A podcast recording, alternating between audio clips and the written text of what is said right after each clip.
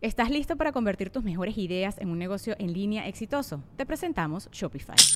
Tal vez no lo sabías, pero nuestro podcast More Than Mamis es un negocio y lo empezamos por supuesto para desahogarnos y hablar sobre la maternidad, no para convertirnos en expertas de ventas y del e-commerce. Así que sí, necesitábamos ayuda para vender nuestro merch y poner en marcha nuestra tienda. ¿Y cómo suena con Shopify? Llegó otra venta. Shopify es la plataforma de comercio que está revolucionando millones de negocios en todo el mundo. Ya seas un emprendedor desde tu casa o desde donde sea, Shopify es la única herramienta que necesitas para iniciar, administrar y hacer crecer tu negocio sin dificultades. Con Shopify puedo gestionar pedidos, envíos y pagos desde cualquier lugar, brindándote toda la información y estadísticas de tus ventas al detalle. Regístrate para un periodo de prueba con tan solo un dólar al mes en shopify.com barra sonoro, todo en minúsculas Ve a shopify.com barra sonoro para llevar tu negocio al siguiente nivel. Shopify.com barra sonoro. Las opiniones expresadas en este espacio son exclusiva responsabilidad de quien la emite.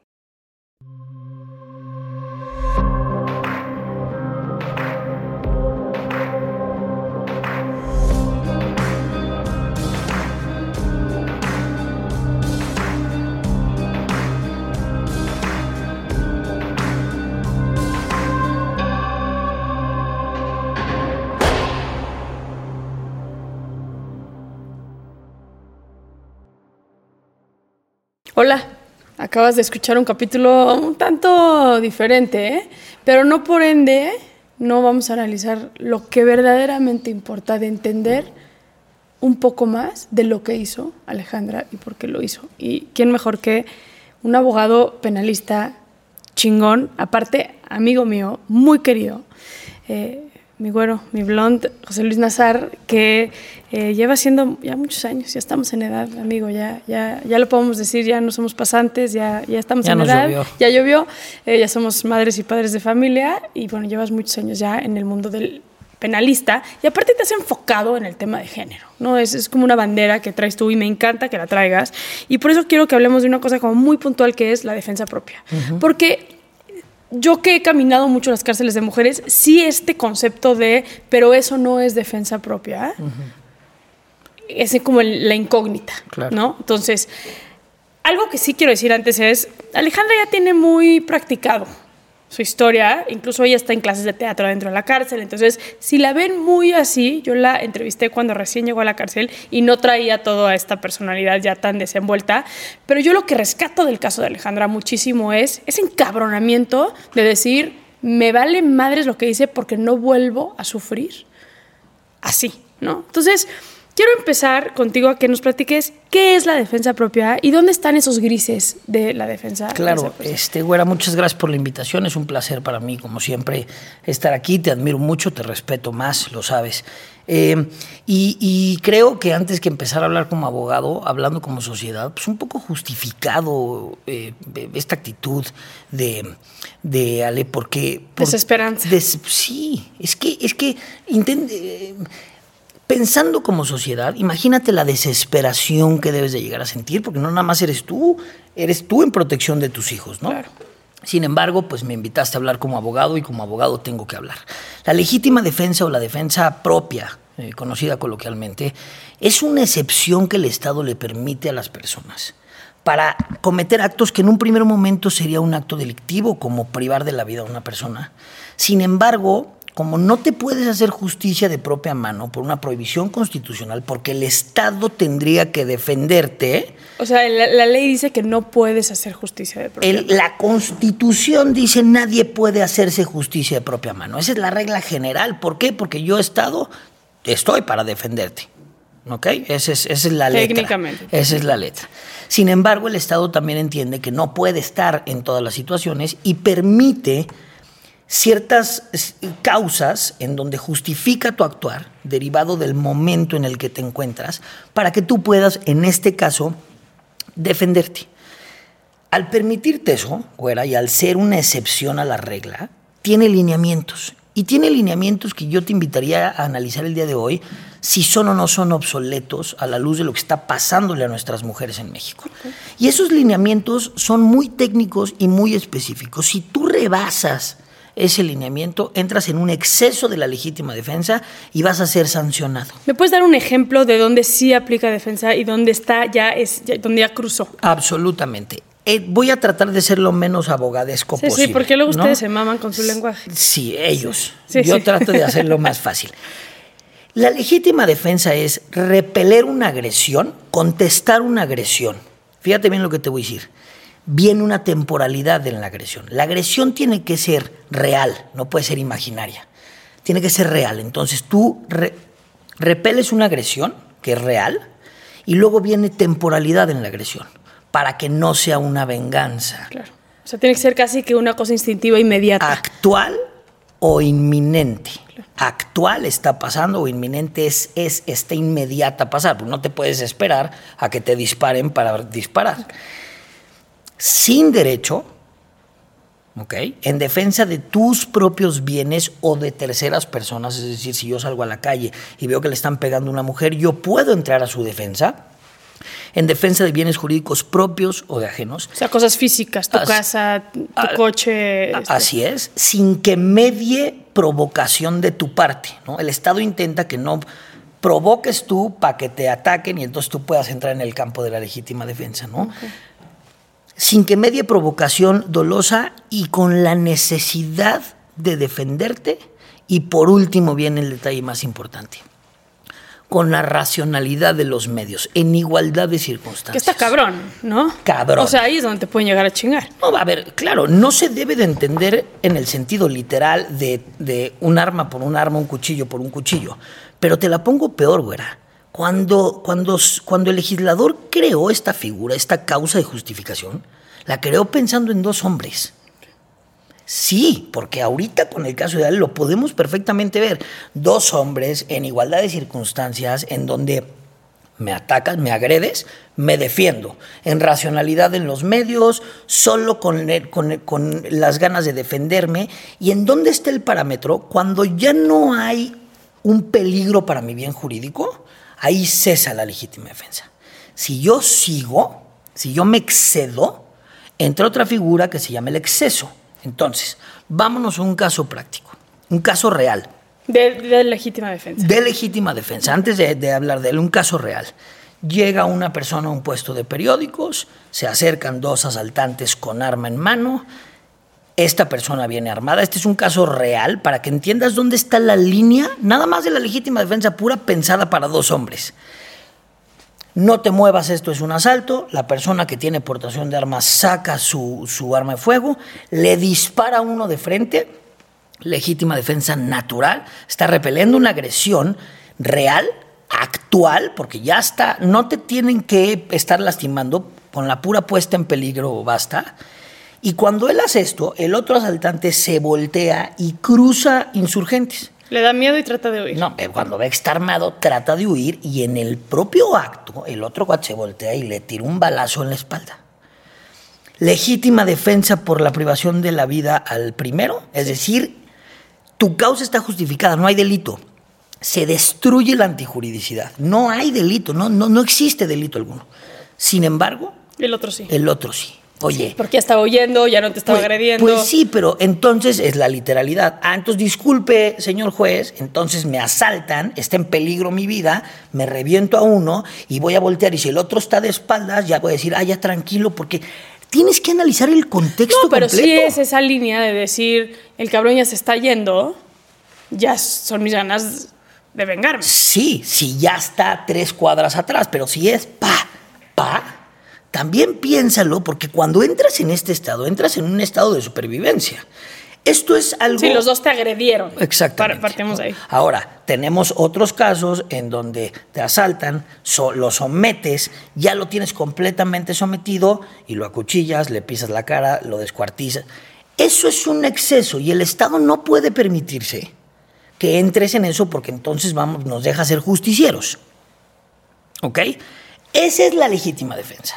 Mientras tú actúes en cada uno de estos elementos, vas a destruir la antijuridicidad, te van a llevar detenido, vas a argumentarlo ante el juez y va a decir, se actualiza una causa de exclusión del delito, por lo tanto, señor, váyase a su casa. Muy pocas veces lo he visto fuera. ¿Y por qué? Porque de cierta forma la figura está obsoleta. Porque de cierta forma es casuístico lo que le tienes que explicar al juez para entrar en racionalidad en los medios. Fue por el tiempo necesario para defenderme. Bueno, al final tienes que analizar el contexto completo, ¿no? Pero lo de Ale nos trae... Es que esa es, la parte eh, donde esa línea eh, es un tanto vaga, porque en materia de género en Estados Unidos hay como esta, esta figura que, que dicen eh, en legítima defensa y temporary insanity, ¿no? Que es temporalmente fuera de ti mental, Inimputable. mentalmente, inimputable, digamos. Que es, eh, sí, este...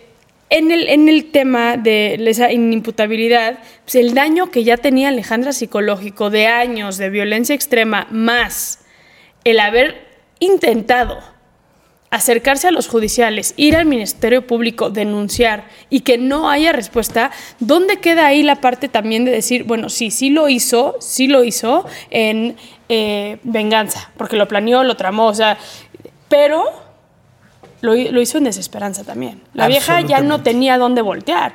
Buscó a la policía, no buscó. ¿Ay qué pasa? A ver, y, y creo que le estás dando al punto, ¿no? Eh, eh, hay un debate, esto es un, esto, es, esto es un debate que está pasando ahorita por la ola de violencia de género que estamos viviendo, en donde los abogados y, la- y- y los ministros y los jueces y los magistrados estamos cuestionando. Claro. Y hay distintas formas de atacar el problema, ¿no? Unos dicen, no, no, no, la vía debe de ser el indulto, la amnistía. Otros dicen, la vía es reformar y ampliar la legítima defensa. Yo coincidiría con el punto que acabas de dar. Es decir, a ver, punto número uno, como sistema le fallamos a Ale. ¿no? Porque, a ver, No la pudimos proteger. Exactamente, ¿no? Como sistema, no estoy hablando de personas, estoy hablando del sistema la ahogó, la inundó en una desesperación. Y lo primero que tiene que entender el público es, no estás ahí porque quieres. O sea, este, este, esto de, pues sí, pero también se pudo haber ido, pues sí pudo haber ido, no es tan sencillo. Tú lo sabes, güera. Esto, cuando hay una violencia intrafamiliar y de tantos años, el, el cerebro en- se atrapa. Claro. Se atrapa. Entonces no es tan sencillo como irte. Yo creo que como lo ha resuelto Estados Unidos, sería nuestra solución. Y me estoy atreviendo a lo mejor a aventar un término muy amplio. México tiene la obligación de analizar todas las figuras jurídicas con perspectiva de género. No quiere decir que ya lo sepamos hacer. Entonces, se está intentando, pero no le encuentran por dónde, porque este caso perfecto que pones en la mesa, hace Porque cuenta que es, la madre, Sí, es como sea, liberar una jaula, es o sea, como salirte de una jaula, ¿no? Entonces, yo Sí, creo... o sea, también me parece cabrón que podamos juzgarla desde un lugar de decir es que cómo puede ser que lo, que lo disfrutaste cuando es un hombre que le hizo tanto daño y la, pasó, pa- la hizo pasar por tanta eh, violencia. Pues no le puedes pedir empatía a una persona que lleva sufriendo y viviendo ese nivel de violencia. A ver, absolutamente. Y, y, y aunado además a lo que dices, güera, tantos años, otra vez, generan, al final, ¿quién es un inimputable? Cuando tú acabas de analizar el hecho, vienes al aspecto de la culpabilidad, que es la cabeza del sujeto, el juicio de reproche. Ahí es donde el juez tiene que decir, ¿qué pasó, güey? ¿Por qué lo hiciste? Vamos a centrarnos ahí. Un inimputable es un inimputable por ser menor de edad o por, o- o- por una enfermedad mental, sea temporal o sea permanente. Yo sí soy un fiel creyente que tantos años de violencia doméstica Genera 100%. Y entonces estaría, Ale estaría en otra posición completamente diferente porque es un, a ver, claro que lo planeaste lo, lo- lo- lo- a la perfección, hasta te esperaste un día para que pasara el cumpleaños de tu sobrina. Todo eso está, eh, era tu cerebro dañado a causa de lo que él te había hecho. Entonces, no te voy a justificar el abrirle la boca, meter el formol, no puedo hacerlo como Estado porque nos abres la puerta y eso sería algo muy grave pero sí puedo ser empático como Estado y como sistema y puedo entender que tantos años, imagínate denunciar y denunciar y o sea, ya suficiente miedo es el salir a denunciar para que no te vayan a partir la madre y te rompan siete denuncias. Yo creo que todo eso genera en el sujeto, güera, un, una, una inimputabilidad temporal. Claro. ¿Y eso Entonces- cómo, jurídicamente en México, cómo se ve? se, se valida, no se valida, existe, no ¿En un existe. inimputable? La parte de la temporada, o sea, en, en el caso de Alejandra, o sea, se hubiera podido defender el hecho de que Alejandra estaba temporalmente por la violencia. En México eso no existe. No hubiera, no se hubiera, o sea, un juez se hubiera reído de un abogado si lo hubiera planteado ¿De hace tantos así? años. Así. Lo que tú estás haciendo, la ola de violencia Pero que está estamos. psicológicamente comprobado, es trauma. o sea, Sí, es- pero, pero lo hemos venido aprendiendo como sociedad. En Estados Unidos lo aplican desde hace años. Venimos 50 años atrás, y tú lo sabes, venimos abarcando temas que ellos ya se ríen. Bueno, a ver, seguimos, Sí. seguimos discutiendo igualdad de derechos, imagínate. sí. Sí, claro. Entonces, claro que tú y yo lo vemos, pero este impulso, esta ola, este movimiento del género nos está obligando a decir, señores, no podemos pasar por alto todo lo que, todo lo que implica tantos años de violencia doméstica de esta naturaleza. O le haces caso a las denuncias o atente a las consecuencias. Ahora, aquí no podríamos de alguna manera justificar el hecho de que, porque entonces, la Constitución está basada en que ellos entran a defender. ¿no? Por eso está justificado el no linchamiento, la no defensa propia, todas estas cuestiones. Aquí, al ella decir, es que yo les pedí ayuda y ustedes no respondieron, ni así podrían justificar. Ni así podrían justificar, porque digamos, siendo muy crudo, y me cuesta mucho trabajo hacerlo, pero eh, creo que es mi posición en esta invitación, eh, ese, ese grupo de, de policías, ese grupo de servidores públicos que también, güera, son víctimas de un sistema, Sí, sí, bla, bla, bla, eh, no era el único, no, no, no era la única vía de ayuda. Déjame pensar un poquito en abogado del diablo. Entonces, no puedes justificar decir, siete veces te pedí ayuda, entonces tuve que hacerlo yo, porque tú y yo lo hemos visto. De ser así, de permitirse eso, con la burocracia que existe en el sistema, pues se daría para que muchas personas, porque a muy pocas se les hace caso, y de esas pocas que se les hace caso, a, a- a- a menos se les da, se les, se les brinda Sí, realmente la protección. Entonces, no alcanza, así como un elemento de defensa, pero sí alcanza para recoger una política criminal y decir, señores, algo tenemos que hacer. Y la solución que tú planteas a mí me parece brillante, que es el self-defense desde del derecho anglosajón, ¿no? Pasó en Alemania, pasó en Francia. ¿Cómo lo han resuelto? Con indultos, con ampliaciones, modificaciones al tipo penal. A mí me parece un... ¿Cómo? ¿Qué parte de esto no está claro? La señora para cuando llegó a darle formol, a planear todo, bueno, hasta en la entrevista se como que se ve cuando se, libera. cabrón, sí, y se sí. vuelve a encabronar primero y luego, luego se, vuelve a liberando. liberar. ¿Qué te quiere decir eso? Que eso fue un proceso en el que ella misma tuvo que atacar la salud mental que venía siendo madreada y madreada y madreada. Entonces imagínate, güey. Y luego llegas con los policías y son los mismos que dan droga y que ayudan. Entonces te atrapan en una jaula. Imposible de salir. Imposible de salir. Lamentablemente, eh, Ale es de esas mujeres que si bien no le va a aplicar el beneficio o no va a aplicar, digamos, una defensa así técnica, porque por el paso del tiempo, sí va a marcar la historia de México. Porque sí esos casos nos están obligando a recoger la perspectiva de género en temas de legítima defensa y analizarlo todo con él. Espérame. Ok.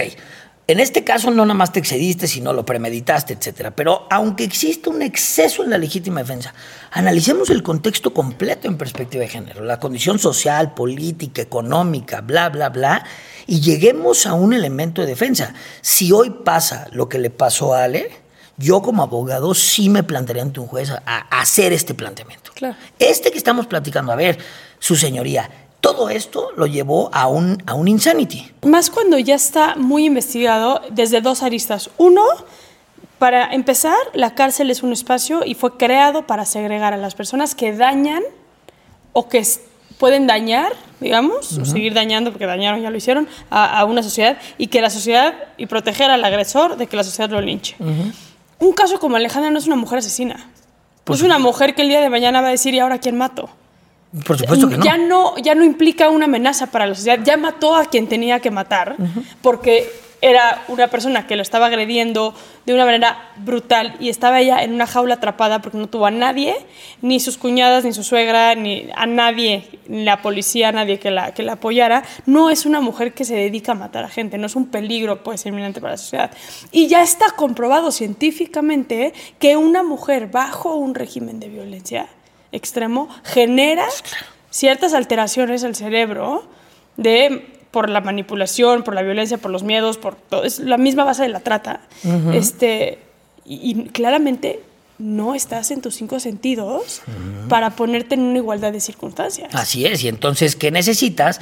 Que el Estado, ¿no? que legisla como Dinamarca, pero aplica el derecho como México, este, venga y te diga, oye, ven, ven, salte del, del- del ambiente de violencia, te apoyo, te ayudo, no que te rompa siete denuncias, ¿no? Ahora, el- es, es un poco como las autodefensas, güera. O sea, a- a- hem- hemos visto que el Estado le permite a ciertos grupos cometer estos mismos tipos de, de- de delitos, privaciones de la vida. Yo creo que Ale no es una mujer que deba de ocupar un espacio en la cárcel. Ese es tu, esa es tu área de expertise y lo acabas de decir perfectamente bien.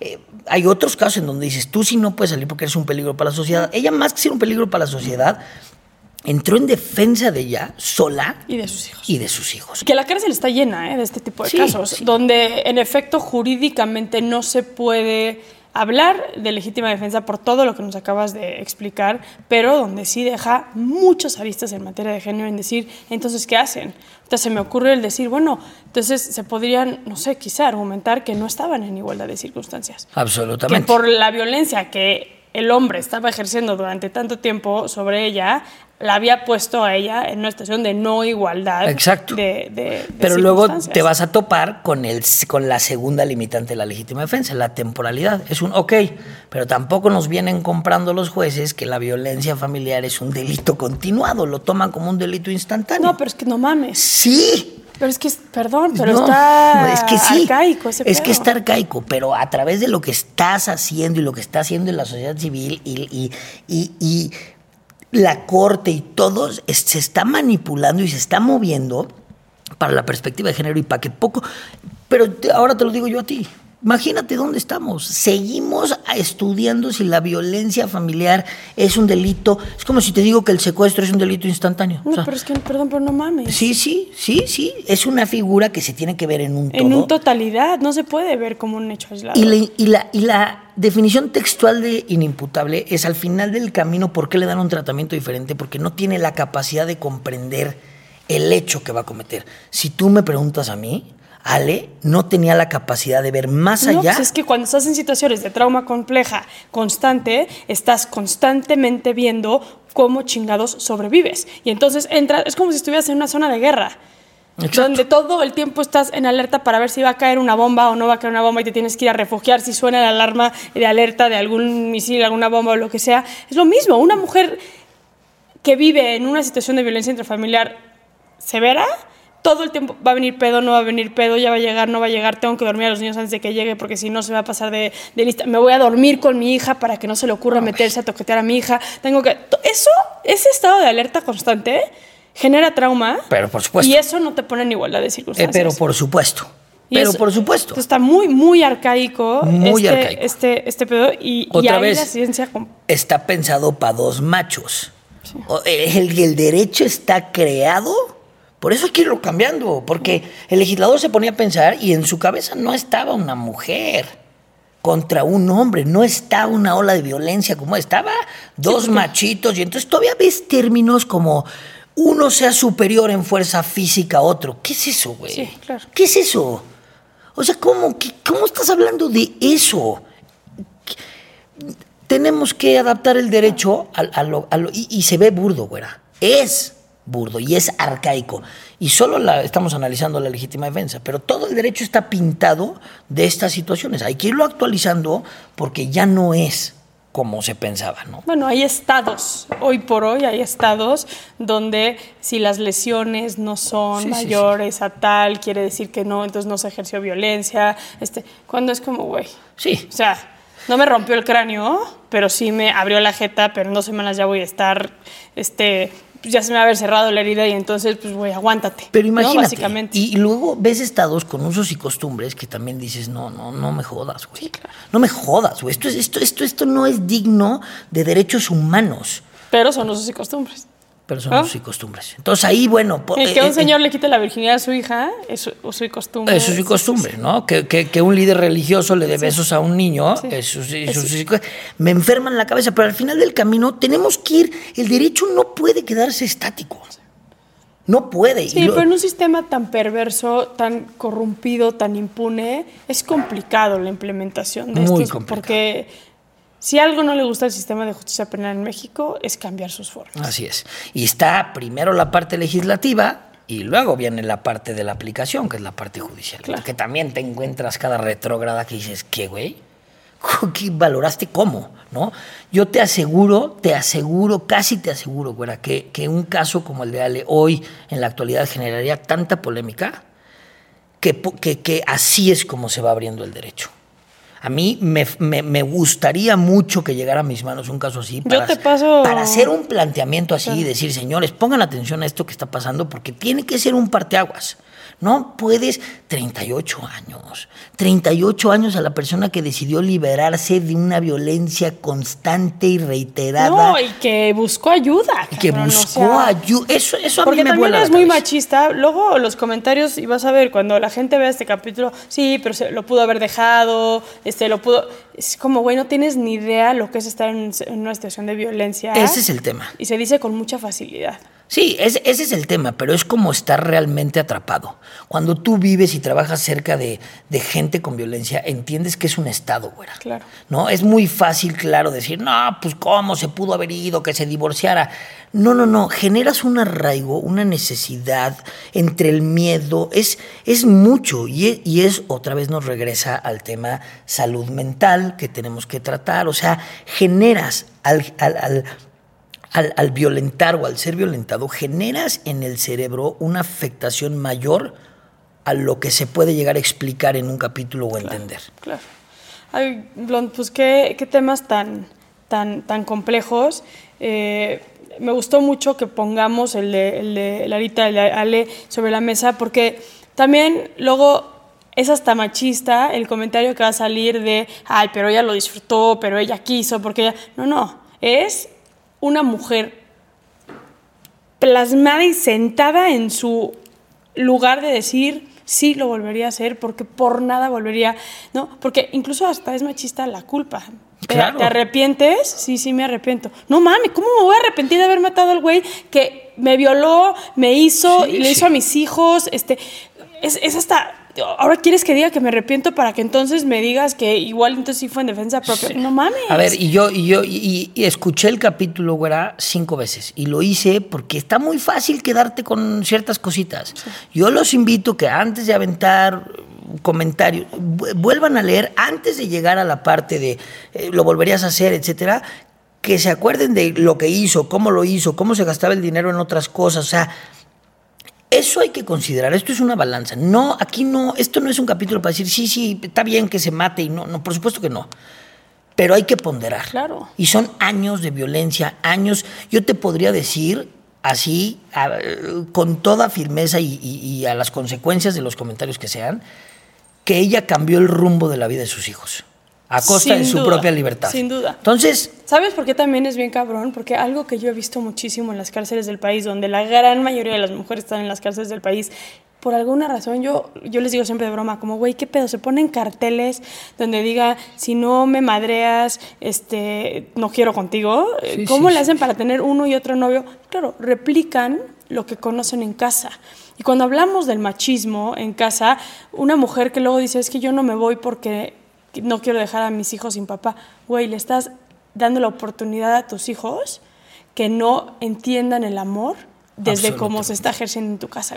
Porque ¿sabes qué va a pasar? Que tu hija mañana va a ir a encontrar un cabrón que se la madre para mostrarle y para que ella sienta que la quiere. Y natural, ¿eh? Y natural. Eh, por un efecto natural Claro, del cerebro. claro. Eh, Yo, yo, yo te repito, yo, yo con esta mujer me quedo con un, con un, a costa de su propia libertad, salvó su vida y la de, su, la de sus hijos porque pidió constantemente ayuda. Y ella misma lo dice, ¿no? Es, es como, ah, sí, tranquila, te da tu cachetada. Este. No, ¿cómo que tu cachetada? ¿Cómo que tu cachetada?